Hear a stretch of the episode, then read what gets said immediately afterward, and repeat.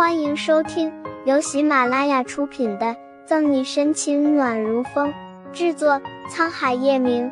欢迎订阅收听。第五十四章血口喷人。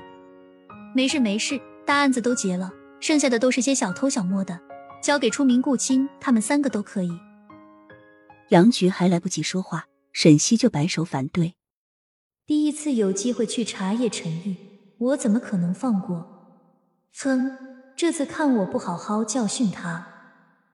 小沈说的对，有他帮着，宋副局你轻松多了。杨局没有多想，单纯的以为宋义是担心局里案子确定，临时调查小组也成立。因为时间紧迫，在看了案件相关资料后，找到线索取证并确定嫌疑人后，沈西和宋义以及打假办负责人决定。先去叶氏集团。叶氏大厦，你好，我们是警察。总裁事先有交代，三位请跟我来。前台小姐做出请的姿势，带着沈西等人上了 VIP 电梯。沈西暗中打量奢华大气的大厅，心里啧啧惊叹。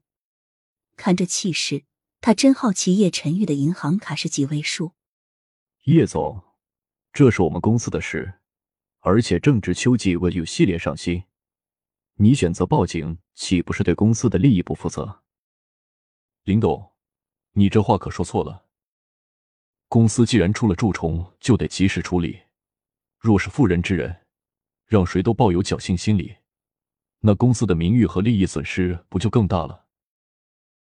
呵，按照七董这么说，报警公司的名誉利益都没有损失了吗？还是说这损失由七董来补？你大厦顶层董事长会议室外，沈西等人刚到，就听见里面传来激烈的争吵声。透过未关紧的门缝，沈西正好对着手指有一下没一下敲着桌面，神情淡然冷漠的叶晨宇。不好意思，三位警官，我们叶总正在开会。前台抱歉一笑，没事。正好我们要找的人都在里面。沈西摇头，用眼神问过宋毅和打假办负责人的意思后，三人推开门。林董不想报警，难道是心虚了？西燕，你别血口喷人，我这是为了公司着想。不好意思打扰一下。拿出警官证，看着里面争得面红耳赤，沈西明白为什么要他们刑侦队加入了。你怎么来了？一直未说话的叶晨宇抬眸看见沈西，剑眉微蹙，随后释然，其他人也安静了下来，炫耀的瞥了一眼叶晨宇。沈西干咳一声：“经过调查，叶氏集团名下的珠宝店出现仿冒品的源头，是从销售部门流出。销售部门？